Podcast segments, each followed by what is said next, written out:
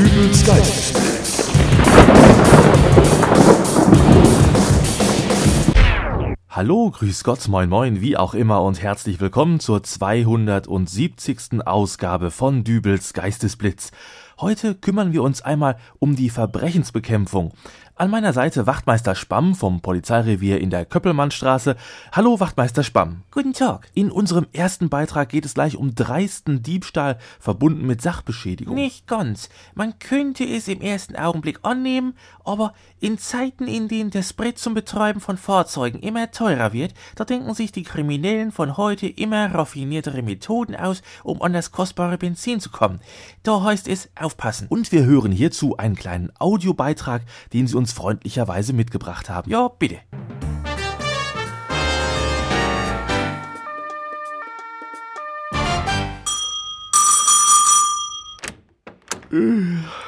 Ja, Schönen guten Abend. guten Abend. Ich hoffe, ich störe nicht. Ja, ja, es ist kurz vor zehn. Ich wollte eigentlich gleich schlafen gehen. Oh, Verzeihung. Es ist auch nur eine kurze Frage. Äh, Gehört der weiße Chevrolet unten vor der Tür Ihnen? Der weiße Chevro, wieso? Was ist mit meinem Auto? Ist also Ihrer. Dann bin ich ja hier richtig. Warum? Hat es einen Unfall gegeben? Ist jemand beim Einparken dagegen geknallt? Nein, nein, es ist alles in Ordnung. Aber warum klingeln Sie dann bei mir? Äh, Ja, das ist folgendermaßen. Sie haben doch sicherlich schon von dem Benzindieb gehört, der hier in letzter Zeit im Stadtteil unterwegs ist. Ach, nein. Sagen Sie nicht, dass dieser Mistkerl jetzt meinen Tank aufgeknackt und das Benzin abgesaugt hat. Also das mit dem Mistkerl nehme ich Ihnen jetzt aber übel. Wieso das? Naja, weil ich der Benzindieb bin. Sie sind der Benzindieb? Ja, Jetzt verstehe ich gar nichts mehr. Wieso klingeln Sie bei mir? Wenn Sie sich stellen wollen, dann gehen Sie doch zur Polizei. Warum sollte ich mich denn stellen? Da haben wir doch beide nichts von. Ich bin hier, weil ich Ihnen ein Angebot machen möchte. Ein Angebot? Genau. Sehen Sie, normalerweise hätte ich nun schon längst den Tankdeckel Ihres Autos gewaltsam mit einem Brecheisen geöffnet und dann umständlich mit einem Schlauch Ihren Tank geleert. Aber mal ehrlich, was hätten wir denn beide davon? Sie hätten mein Benzin gehabt. Das ist der Sinn darin, dass Sie ein Benzindieb sind. Ja, aber waren Sie heute Abend schon mal draußen? Es ist wirklich saukalt und wirklich kein Vergnügen bei diesen Temperaturen die Autos anderer Leute zu knacken. Ach, Das tut mir wirklich sehr leid. Und ähnlich wäre es Ihnen dann morgen früh gegangen. Sie wären vollkommen ahnungslos in Ihr Auto gestiegen, hätten sich gewundert, warum Ihr Auto nicht anspringt, dann hätten Sie den aufgebrauchten Tank bemerkt, hätten auf der Arbeit Bescheid geben müssen, dass Sie später kommen, dann das Theater mit der Werkstatt, um den Schaden zu reparieren, die Kosten fürs entwendete Benzin lassen wir mal ganz raus. Sie vergessen den Zeitaufwand, weil ich ja noch zur Polizei müsste wegen der Anzeige. Ja, eine Anzeige, die ohnehin keinen Erfolg gehabt hätte, weil die kriegen mich nie. ja. Und deswegen biete ich Ihnen Folgendes an. Sie schauen gerade mal nach, ob Sie noch eine Quittung vom letzten Tanken haben. Dann nehmen wir den Betrag, ich rechne Ihnen da 10% Rabatt runter und Sie überweisen mir den Betrag dann auf mein Konto. Ich soll was? Dafür steht Ihr Auto dann morgen unbeschadet und vollgetankt vor der Tür und Sie müssen keine Zeit für Polizei und Werkstatttermine aufwenden. Ich wiederum habe trotzdem heute Abend etwas eingenommen und das ohne in der Kälte herumzustehen. Ich weiß ja nicht. Na kommen Sie, wir haben 2013. Gehen Sie doch mal mit der Zeit. Wir erledigen das einfach bargeldlos. Finden Sie diese Situation nicht irgendwie merkwürdig? Ach, Was meinen Sie, wie ich mich fühle? Das Geschäft ist für mich ja auch nicht ganz risikolos. Schon morgen früh könnten die Benzinpreise schlagartig in die Höhe schnellen. Äh, Da wäre ich dann wesentlich besser dabei, wenn ich Ihnen direkt Ihr Benzin gleich draußen abpumpe. Denken Sie da mal dran. Da haben Sie auch wieder recht. Aber ich sehe schon, Sie sind sich immer noch nicht ganz sicher. Ähm, wissen Sie was, es ist schon spät. Sie wollten ohnehin gleich schlafen gehen. Ich lasse Ihnen einfach mal meine Karte da und Sie rufen mich morgen Nachmittag einfach mal an. Wäre das was? Ja, das können wir so machen. Also, hier bitte. Meine Karte, da steht mein Name und äh, gleich darunter ist auch schon meine Bankverbindung. Äh, ich wünsche Ihnen dann eine gute Nacht. Ihnen auch.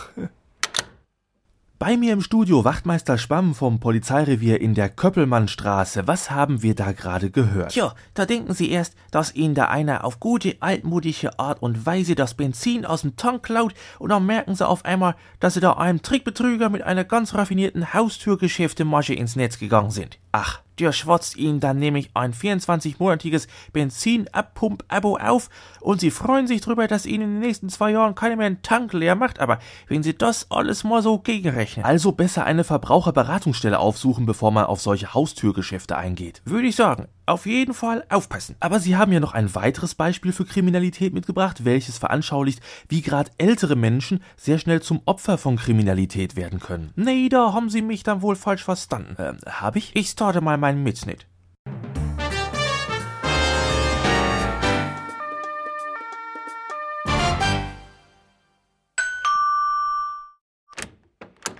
Frau Börkel. Ja, die bin ich. Gut, dass ich Sie hier antreffe. Oh, da haben Sie Glück. Wissen Sie, ich bin gerade eben vom Einkaufen wieder zurückgekommen. Ich weiß, ich habe Sie beobachtet. Sie haben mich beobachtet? Sind Sie etwa ein... Oh nein, nein, nein. Mir ist nur eben aufgefallen, äh, wie Sie da unten vor der Tür standen und nach Ihrem Haustürschlüssel gesucht Oh. haben. Ja, der hatte sich mal wieder tief in meiner Handtasche verkrochen. Sie wissen ja, wie das immer so ist. Ja, und äh, da ist Ihnen dabei wohl Ihre Geldbörse aus der Tasche gefallen und aus dieser wiederum sind dann etliche Geldscheine gerutscht, die der Wind überall herum verteilt hat. Ja, ich bin immer so ungeschickt. Ist ja auch gar nicht schlimm. Schauen Sie, ich habe da noch einen Hunderter gefunden, den der Wind in eine Hecke geweht hatte, den haben Sie wohl übersehen. Oh, gut, dass Sie ihn gefunden haben. Sie tragen da aber ganz schön viel Geld mit sich herum, Frau Börkel. Natürlich. Ich hebe am Anfang des Monats immer meine komplette Rente ab und trage sie dann in meiner Handtasche bei mir. Wissen Sie, ich vertraue den Banken Ihre nicht. komplette Rente. Naja, nur was ich in dem Monat abgeholt habe. Was am Ende des Monats übrig bleibt, das packe ich in meinen Sparstrumpf, den ich unter meiner Matratze im Schlafzimmer versteckt habe, so wie ich das schon seit vielen Jahren mache. So, so, das ist ja interessant. Vielleicht sind Sie so gut und legen den Geldschein, den Sie mir da gebracht haben, auch gleich in den Sparstrumpf. Diese Matratze ist für mich arme alte Frau mittlerweile doch ganz schön schwer geworden. ja, sicher, gerne doch. Das ist zu freundlich. Das Schlafzimmer ist gleich hinter dieser Tür. Äh, Und der Strumpf liegt unter der Matratze? Ja, gleich unterm Kopfteil. So liegt mein Kopf auch immer etwas weicher. Das glaube ich. Ähm, äh, warum haben Sie die Tür zugemacht? Damit Sie mir nicht abhauen. Was? Aber ich. Wir müssen uns doch jetzt unterhalten. Unterhalten? Worüber denn unterhalten? Und äh, hey, hier ist überhaupt kein Sparstrumpf unter der Matratze. Womit soll eine alte Frau wie ich denn wohl einen Sparstrumpf füllen? Ha, Aber wenigstens habe ich den Schein noch, den ich Ihnen wiederbringen wollte. Moment, der ist auch nicht echt. Sie haben mich reingelegt. Sie haben da draußen nur eine Show abgezogen, um mich in Ihre Wohnung zu locken. Und Sie wollten mich beklauen. So, und jetzt unterhalten wir uns. Wenn mich schon keins von meinen Kindern besuchen kommt, dann muss ich mir halt woanders meine Unterhaltung herholen. Erzählen Sie doch mal, was machen Sie denn so beruflich? Das geht Sie gar nichts an. Machen Sie die Tür wieder auf. Das geht nicht. Ich habe da ein Zeitschloss anbringen lassen. Das geht erst in sechs Stunden wieder auf.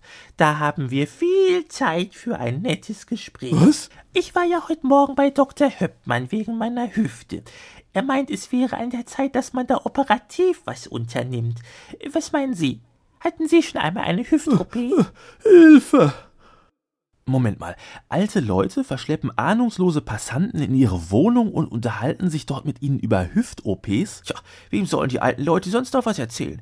Es gibt immer mehr vereinsamte alte Menschen und äh, manche helfen sich dann ebenso. Ja, aber Hüft-OPs. Ja, nicht nur das. Wir hatten auch den Fall eines 95-jährigen Kriegsveteranen, der seine Opfer bis zu fünf Stunden am Stück mit Soldatenliedern auf dem Akkordeon malträtiert hat. Erschreckend. Dann hatten wir noch eine ältere Dame, die mit offener Handtasche durch die Stadt gelaufen ist, um einen Handtaschendiebstahl zu provozieren.